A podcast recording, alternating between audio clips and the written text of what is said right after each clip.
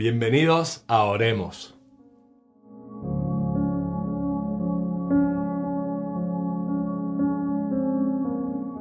Buenas noches mis hermanos. Como cada miércoles es un gozo y un privilegio compartir la palabra del Señor con vosotros. Seguimos en nuestro proceso, el viaje, seguimos eh, caminando de Egipto hacia Sion y hoy el tema yo pienso que es eh, un poco diferente, puesto que probablemente era más fácil hablar del río Jordán o de la circuncisión, pero yo creo que hay un personaje detrás de todos estos acontecimientos y eventos que es Josué. Pero desde la óptica eh, o desde el enfoque que Josué fue formado y capacitado por Moisés como el líder de la nueva generación. Y yo quiero que hagamos hincapié en estos detalles que capacitaron a Josué como ese nuevo líder o ese nuevo responsable en lo natural como en lo espiritual del pueblo de Israel. Así que, ¿qué os parece si encomendamos este tiempo en las manos del Señor? Oremos. Padre, te damos gracias en esta noche por tu amor y tu misericordia y te damos gracias por tu palabra y por tu Santo Espíritu que nos abre el entendimiento, nos abre el conocimiento y podemos aprender de ella y ponerla por obra. A ti te damos la gloria y la honra en el nombre de Jesús. Amén. Ok, pues la pregunta eh, primera que puedo tener es cómo identificamos a un líder. La pregunta viene dada porque yo creo que todos estamos cansados ¿no? de malos ejemplos y al mismo tiempo ya no cansados, sino yo sé que hay muchos hermanos que anhelan servir a Dios, que quieren, tienen ganas de, empezar la misión, de predicar el Evangelio, de salir a las naciones, de conquistar sus ciudades, sus pueblos, llegar a su familia. Pero hay cinco características concretamente que son formadas y desarrolladas a través de la vida de Josué. Y además ese entrenamiento viene dado en el tiempo del desierto. Es muy interesante eh, que vamos a, vamos a descubrir eh, no solo áreas en el carácter, sino áreas en lo espiritual, que tuvieron que ser eh, formadas prácticamente a golpe de espada o a, o a golpe de circunstancia, pero realmente produjeron un líder, pues probablemente muy singular y probablemente con todo esto el único capaz de meter a Israel en la tierra prometida. Así que vamos al primer punto. Lo primero que quiero resaltar en esta noche es que Josué era el siervo de Moisés. Dicho de otra manera, maduró a su lado. Es decir, durante los 40 años de desierto, aceptó el segundo plano, estuvo a la sombra de eh, Moisés, de Aarón, de María, eh, toma un papel eh, relativamente irrelevante, pero al mismo tiempo muy importante, porque pudo ver los éxitos y fracasos, pudo aprender de los errores, tuvo un tiempo de maduración, su carácter fue desarrollado, vio la queja, vio la murmuración y sin embargo se mantuvo firme y fidelidad completa en el ministerio de Moisés. Yo creo que aquí hay varias cosas que tenemos que resaltar porque eh, Moisés fue entrenado en el desierto eh, también por 40 años antes de pastorear al pueblo de Israel. Y se desarrollaron concretamente seis áreas muy interesantes en su vida para poder desarrollar su ministerio. Así que simplemente creo que un pastor debe de realizar estas áreas en lo natural, hablamos de un pastor de ovejas, y así en lo espiritual un pastor de hijos de Dios. El primer punto de esa tarea es alimentar a las ovejas con integridad de corazón. Y es que simplemente uno no puede pastorear si tu corazón o tu, mente, tus intenciones están en el mundo secular o simplemente no son tu prioridad. Yo creo que queda bastante resaltado que Moisés puso su vida entre Dios y los hombres. Realmente él estaba dispuesto a entregarse en sacrificio para, para que el pueblo de Israel pudiera alcanzar misericordia. Y yo creo que eso simplemente se puede tener cuando tu corazón es uno con el corazón del Señor, en la actitud de redimir al pueblo.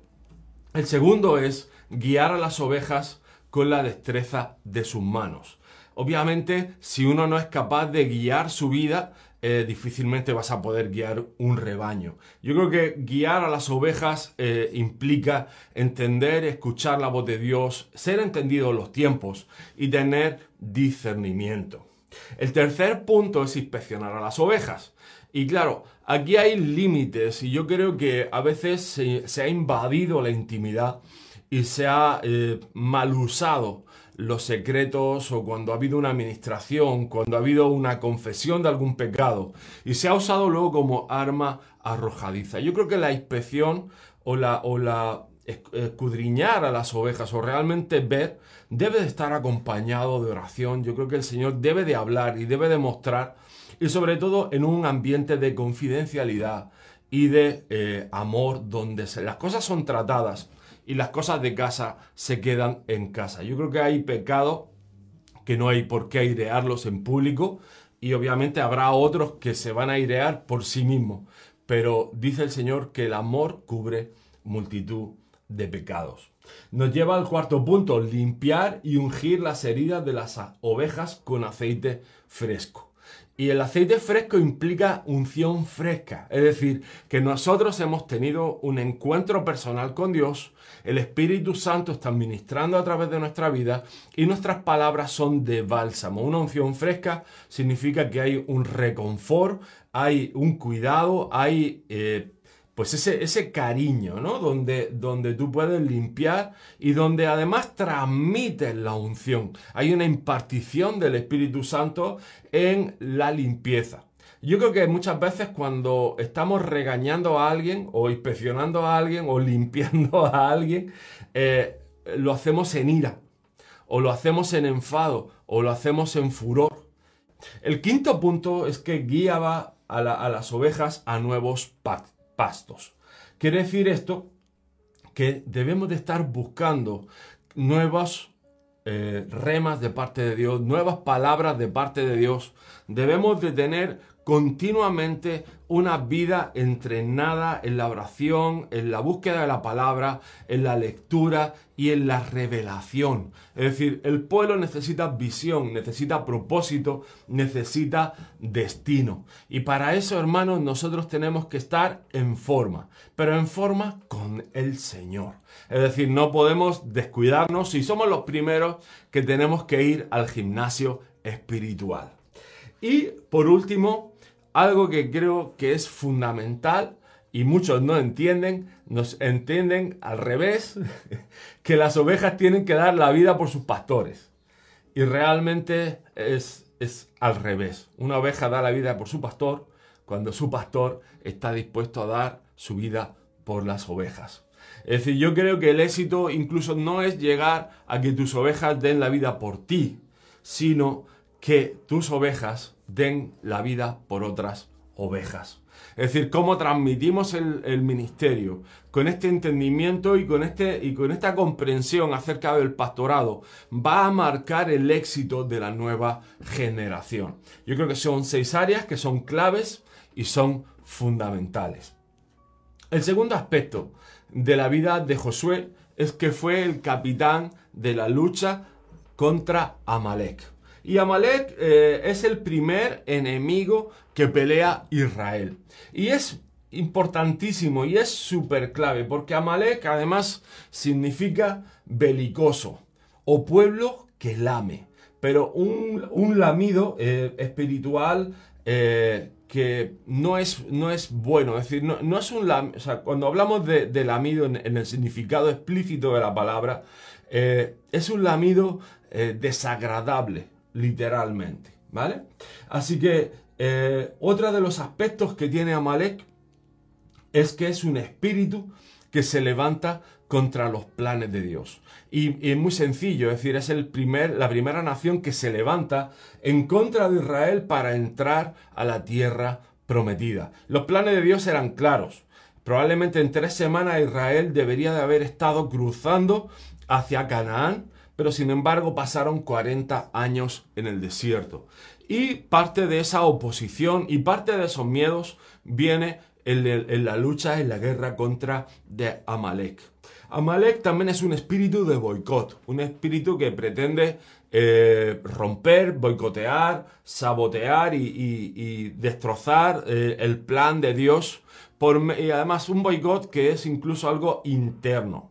En lo personal ataca a la economía, ataca a la familia y, y ataca al ministerio, porque además en la lucha no solo fue de Josué, sino que Moisés tuvo que estar en lo alto del monte y de un brazo estaba Aarón y de otro brazo estaba Caleb, sujetando sus brazos en alto y cada vez que eh, sus brazos se levantaban, es decir, cada vez que la intercesión de Moisés se encendía, cada vez que la oración se encendía, el pueblo de Israel prevalecía. Con lo cual está aprobando el ministerio, estaba aprobando la familia, estaba aprobando el sustento del pueblo de Israel. Ahora, otra clave es que quería robar el fruto. ¿Qué hubiera pasado si Israel pierde esa batalla? Pues probablemente todo el botín y toda la provisión que Israel tenía de Egipto lo hubieran perdido y hubiera sido el botín de, eh, de Amalek, pues como algo decir, mira, mira, estos tontos están en el desierto y nosotros encima no hemos llevado todas sus posesiones. Es decir, los hubiera despropiado de todas sus posesiones, de todo lo que tenía. Con lo cual Amalek pretende robar el fruto. Otra cosa, trata de desenfocarte. Es decir, tú tienes que entrar en Canaán, tienes que entrar a tus promesas, tienes que entrar a la tierra prometida y de, y de pronto tienes que pelear una batalla en medio del desierto y no sabes muy bien por qué. Con lo cual tiene sentido que trata de desenfocarte. También al mismo tiempo es manipulador, pero es manipulador desde dentro. Fijaros que la batalla se pelea en los, en los valles de la decisión. Y en los valles de la decisión, eh, el pueblo, si no es por la intervención divina, hubiera perdido la batalla. Con lo cual, hubiera sido una derrota en el ánimo, en, en, el carácter, y en vez de ser algo que impulsa al pueblo, hubiera sido una gran losa que hubiera mm, probablemente sido pues algo desastroso, ¿verdad? Eh, eso nos lleva al, penúltimo punto, que es ese espíritu que quita la pasión por la presencia de Dios porque pierdes la misión.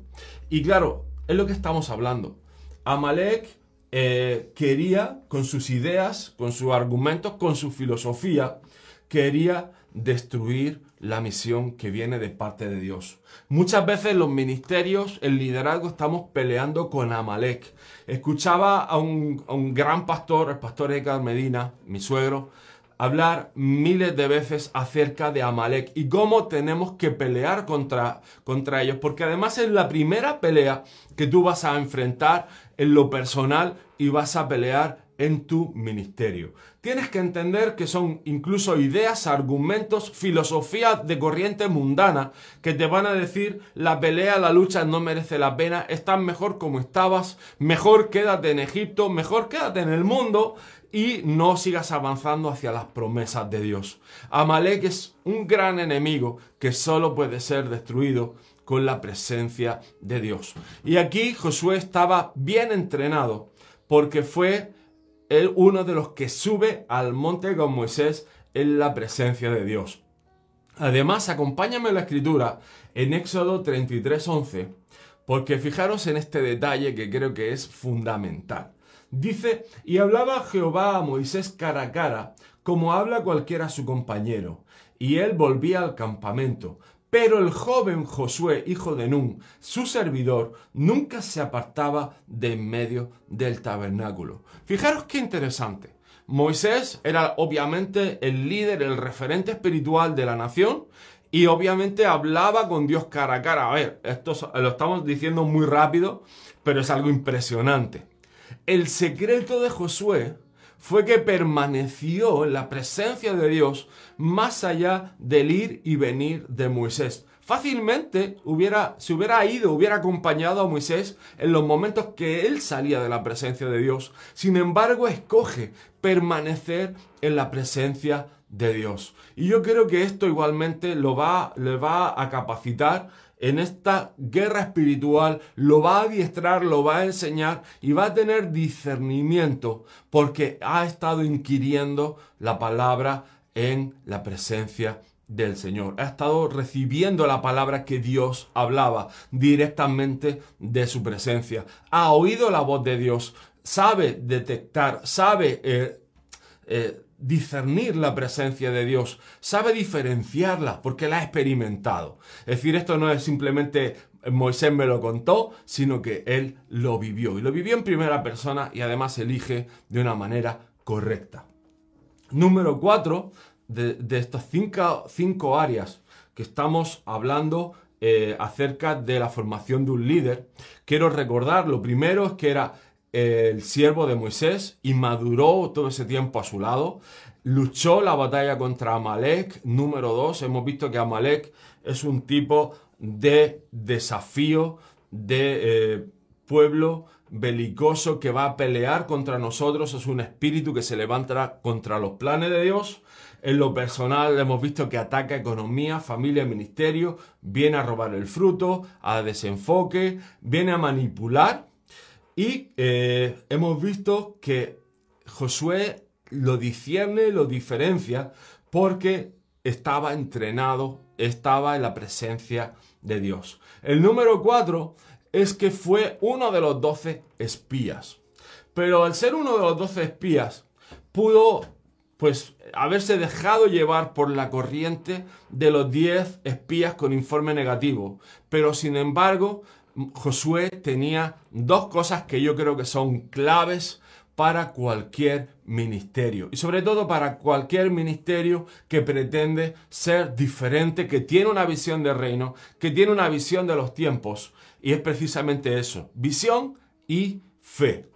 Con visión y fe yo puedo dar un informe favorable, independientemente del tipo de gigante o de enemigo que se levante en contra de nuestras vidas. Josué venía de pelear contra Amalek, había derrotado a los enemigos, sabía que si Dios estaba con ellos, daba igual el tamaño de los gigantes, daba igual el tamaño del enemigo, Dios iba a dar la victoria por un simple hecho y es que Dios lo había dicho así. Por lo tanto, para él era más fácil creerle al Señor que no creerle. Y claro, nos vamos al último punto. Josué conocía bien la ley. Había estado en el monte, había escuchado los preceptos de Dios. Cuando la ley fue dada, cuando el modelo del tabernáculo fue dado, cuando las instrucciones levíticas fueron dadas, cuando se consagró el, el sacerdocio, el ministerio, Josué estaba allí y conocía bien la ley. Por lo tanto, hermanos, él pudo tomar buenas decisiones. Y tú me dirás, pastor, ¿qué puedo hacer para tener buenas decisiones, para tomar buenas decisiones en mi vida? Ok, yo te diría que como joven, lo primero es que honres a tu padre y a tu madre. Es el primer mandamiento con promesa y es una bendición que puedes tomar para tu vida. El segundo honra tu liderazgo. Como hemos visto, eh, Josué estuvo a la capa, es decir, en segundo plano durante 40 años a la sombra de Moisés, aprendiendo, formándose, instruyéndose. Yo recuerdo aquellos tiempos en los que yo era un joven eh, estudiante de escuela bíblica y mucha gente y algún hermano que otro nos decía que, wow, que Cristo venía pronto, que venía el avivamiento, que era, eh, había que prepararse, había que correr porque eh, la gente se perdía, se iba al infierno. Y tengo que decir algo, si yo hubiera tomado, si yo hubiera seguido esos consejos, en vez de haberle dado tiempo a Dios que trabajara en mi carácter, que madurara mi persona, que trabajara en mi ministerio, probablemente a día de hoy hubiera ya fracasado si no es porque la misericordia de Dios nos guardó y nos preservó durante siete años antes de que cogiéramos el pastorado. Hubo conatos, sí, hubo, hubo intentos de, de abrir iglesia. El primer grupo que tuvimos fue muy peculiar porque teníamos gente de Inglaterra, gente de Escocia, gente de Guatemala y algún español que otro, pero Dios no permitió que se constituyera la iglesia y simplemente nos llevó a otra congregación y recuerdo estos tiempos donde yo tenía hambre y sed de Dios y estaba buscando con un anhelo tremendo la palabra del Señor, pero el Señor me llevó a esa iglesia a sentarme en una silla y cada domingo el Espíritu Santo me hablaba y me decía, David, eso está bien hecho, quiero que lo hagas así, David, eso no está bien hecho, tú no lo debes de hacer así, David, eso sí quiero que lo hagas, David, eso no quiero que lo hagas. Y por año y medio el Señor estuvo hablando a nuestros corazones y estuvo guardando nuestro ministerio porque había había de ser formado, es decir, teníamos que aprender, necesitábamos la capacitación de parte de Dios. Eso te ayuda a tomar buenas decisiones en tu vida y en el ministerio. Estar sometido bajo autoridad, guarda tu carácter, guarda tu persona. Pero escúchame bien, no estás sometido bajo autoridad cuando por dentro en tu corazón hay rebelión. Si tienes alguna contienda o algún malentendido con tu pastor o líder, escúchame bien, ve y háblalo con él, solucionalo y hazlo de manera pronta, porque estoy seguro y convencido que tu pastor y líder tiene más de un motivo que tú probablemente desconoces, probablemente no sabes lo que es y te falta parte de la foto de por qué se toman decisiones. Te digo algo más, espera a que Dios te promueva, espera que Dios te levante. Mira, David fue nombrado rey sobre Israel desde, desde que tenía 16 años, pero es hasta la edad de 30 que no es coronado sobre todo Israel. Tuvo que pasar 14 años, dos periodos prácticamente de 7 años, hasta que el Señor lo levanta como rey de todo Israel. David es el rey de las tres unciones, porque primero es ungido en casa de su padre, luego es ungido en Hebrón y por último es ungido en el monte de Sión. ¿Y por qué? Porque necesitaba ser formado su carácter. Él fue probablemente el mejor rey que tuvo Israel porque conocía el corazón de Dios y había permitido que el corazón de Dios fuera revelado en su vida. Es uno de los pocos que dice, Señor, escudriña mi corazón, mira mis intenciones, revela lo que hay dentro de mí y crea en mí un espíritu recto, porque se identifica precisamente con el pecado. No se cree más listo que nadie, no se cree más justo que nadie. Yo creo que los jóvenes muchas veces pecamos de ingenuidad, de inmadurez y de cierto que bien usado es bueno, porque la juventud lo que tiene es una fuerza y una energía que es necesaria en la edificación de la iglesia. Es muy útil en la edificación de la iglesia, pero debe de estar sometida y alineada con el liderazgo y con la madurez que da un ministerio, que tenga experiencia y que tenga una madurez y un testimonio ejemplar dentro de la congregación. Conocer la palabra te hace tomar buenas decisiones. En la multitud de consejeros está la sabiduría. Honrar a tus padres va a ser una salvaguarda. Y muchos me dirán, pero es que mis, padres a lo mejor no son cristianos, ok, eso no hace excusa. Y aunque a veces no entiendan las cosas de Dios, estoy seguro que te aman y estoy seguro que quieren lo mejor para ti. No he, he, visto muy pocos casos de padres que no quieran lo mejor para sus hijos. Y aún así, tengo que decirte que cuando los honras y cuando guardas tu casa, Dios va a enderezar y va a mover los corazones de ellos. Y vas a ver cómo Dios te guarda y cómo Dios te suple y cómo Dios alinea todo para cumplir su propósito en tu vida. No creas que por no tener a tu padre a tu lado o a tu madre a tu lado, Dios va a dejar de cumplir los propósitos que tiene para ti. Porque no es así. Dios va a cumplir punto por punto, coma por coma. Porque si Él lo ha dicho, Él lo cumplirá. Amén. Quiero dejarte con el último texto de Primera de Timoteo 3, del 1 al 7. Y habla de las características, eh, el apóstol Pablo, del obispado, o del ministerio, o del ancianato, o como quieras llamarlo, según tu denominación. Dice, palabra fiel, si alguno anhela obispado, buena obra desea, pero es necesario que el obispo sea irreprensible, marido de una sola mujer, sobrio, prudente, decoroso, hospedador, apto para enseñar, no dado al vino, no pendenciero, no codicioso de ganancias deshonestas, sino amable, apacible, no avaro, que gobierne bien su casa, que tenga a sus hijos en sujeción con toda honestidad, pues el que no sabe gobernar su propia casa, ¿cómo cuidará de la iglesia de Dios? No un neófito, no, que, no sea que en vano haciéndose caiga en la condenación del diablo. También es necesario que tenga buen testimonio de los de afuera, para que no caigan descrédito y en lazo del diablo. Esto es el testimonio de Pablo hacia Timoteo, es decir, de la vieja guardia a la nueva guardia. Para nosotros, Josué es un grandísimo ejemplo como un nuevo modelo de liderazgo. Yo creo que hay muchísimos ejemplos en su vida, como un líder diferente, como un líder formado en la sombra, como un anónimo que sí es mencionado en varias ocasiones, pero que es poco reconocido por los tiempos de quietud y los tiempos de silencio, donde paraba en el tabernáculo media vez Moisés se iba y se quedaba y permanecía en la presencia de Dios. Que nuestro corazón esté en eso, en el servicio callado, en permanecer en su presencia, en pelear las batallas, en tomar la espada cuando nuestros líderes están haciendo obra de intercesión, cuando la adoración toma lugar, que nosotros seamos los primeros, que estamos en el campo de batalla luchando y derrotando ese espíritu perturbador que es el espíritu amalecita. Yo quiero orar por ti para que este espíritu empecemos a cobrar visión, identifiques el enemigo y puedas destruirlo en tu vida de una manera radical. Vamos a orar.